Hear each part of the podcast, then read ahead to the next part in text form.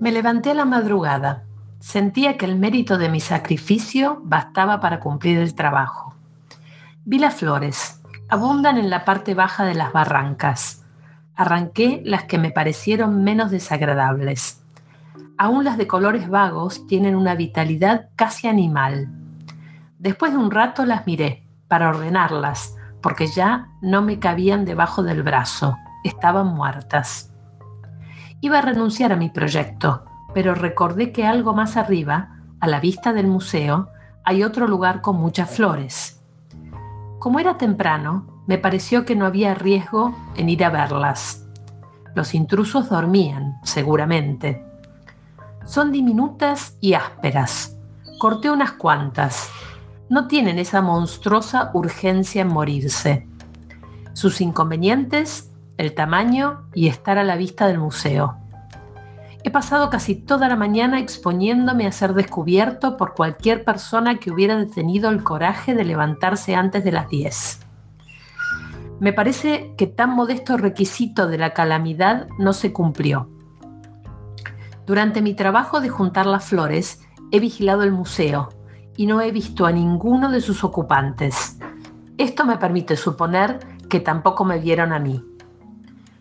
Las flores son muy chicas. Tendré que plantar miles y miles si no quiero un jardincito ínfimo.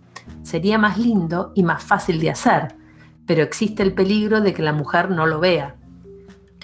Me apliqué a preparar los canteros, a romper la tierra. Está dura, las superficies planeadas son muy vastas.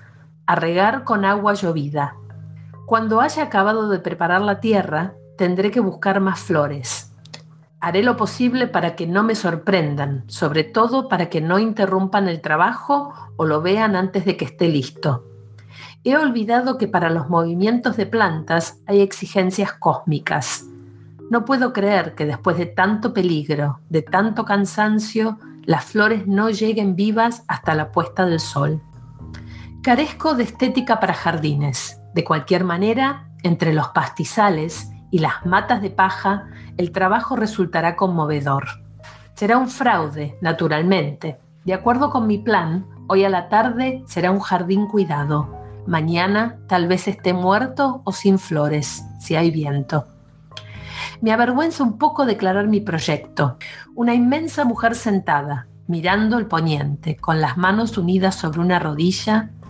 Un hombre exiguo, hecho de hojas, arrodillado frente a la mujer Debajo de este personaje pondré la palabra yo entre paréntesis.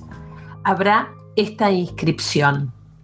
Sublime, no lejana y misteriosa, con el silencio vivo de la rosa.